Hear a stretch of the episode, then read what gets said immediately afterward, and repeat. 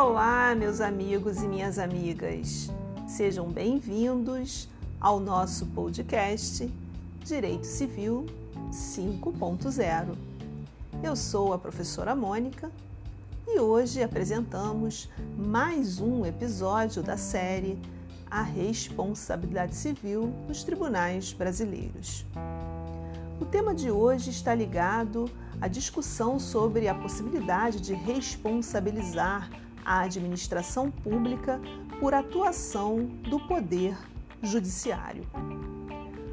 Muito se discute a respeito da matéria.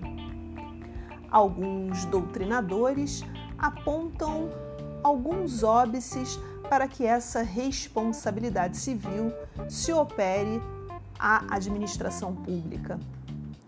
Dentre os argumentos, podemos aqui apontar, por exemplo, a independência a soberania de suas decisões judiciais, as quais podem ser modificadas por meio de recursos e não através de uma ação indenizatória, a autoridade da coisa julgada, o fato de a lei apenas impor responsabilidade ao juiz diante dos casos apontados no artigo 143 do Código de Processo Civil e ali existem situações em que de fato o juiz pode ser responsabilizado pessoalmente. Basta ler o dispositivo legal apontado, onde é possível admitir a responsabilidade do juiz se ele agir com dolo, fraude ou o retardamento injustificado de alguma providência que deva ordenar de ofício ou a requerimento da parte. E também há um argumento muito interessante do professor Silvio de Salvo Venosa. Renomado doutrinador civilista, ele indica que podemos estar diante de um grande desafio. Há uma certa dificuldade em se admitir que o poder executivo possa ser responsabilizado por uma atuação do poder judiciário, porque o executivo não tem ingerência sobre a decisão de um juiz, não podendo, portanto, responder pelo dano causado em razão da conduta de algum membro que compõe o judiciário brasileiro.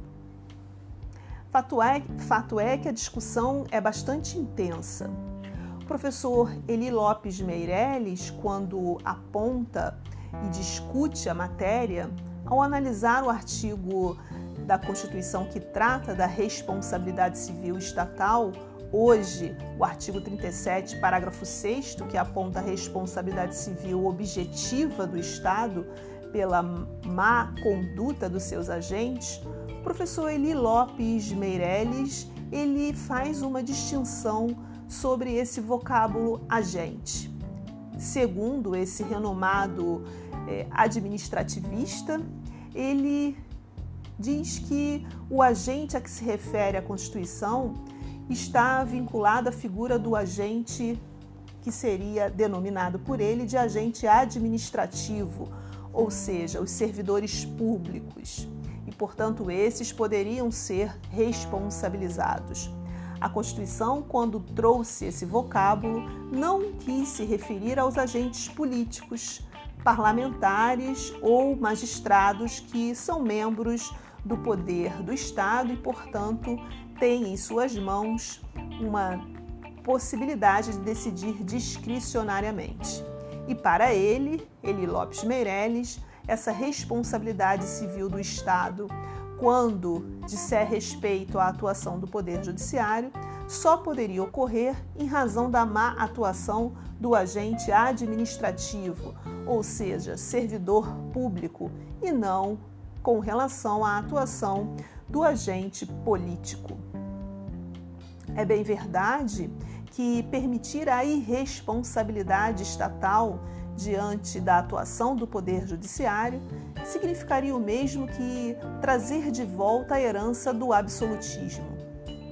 No passado já se verificou que impor uma irresponsabilidade estatal sem permitir que os administrados possam controlar a atuação, seja do Poder Judiciário, Executivo ou Legislativo, poderia levar a decisões muito arbitrárias.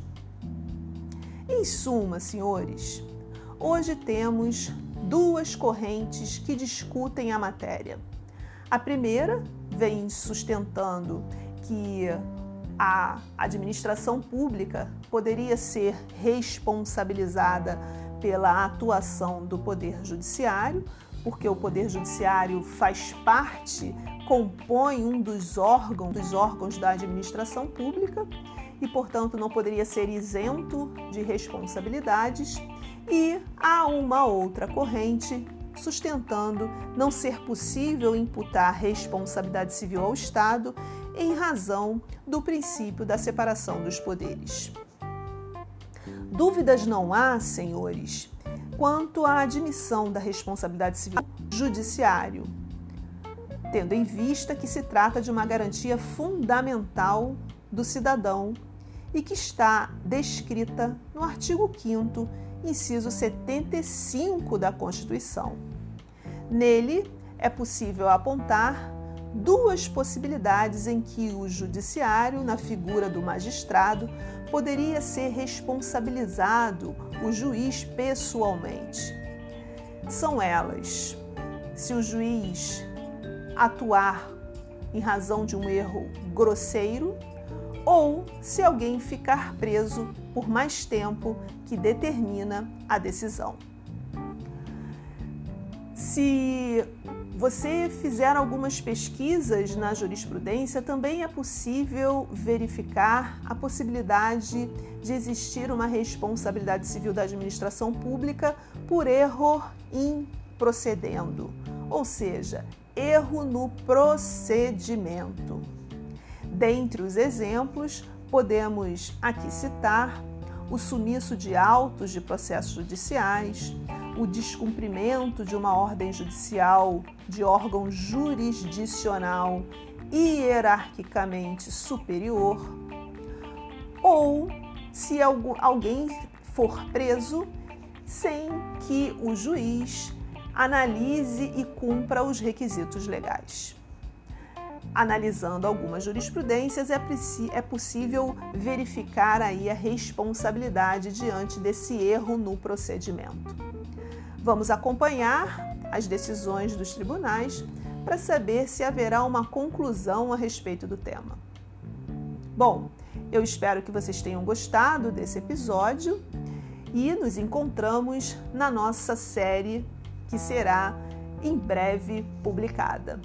Um grande abraço e nos encontramos em breve.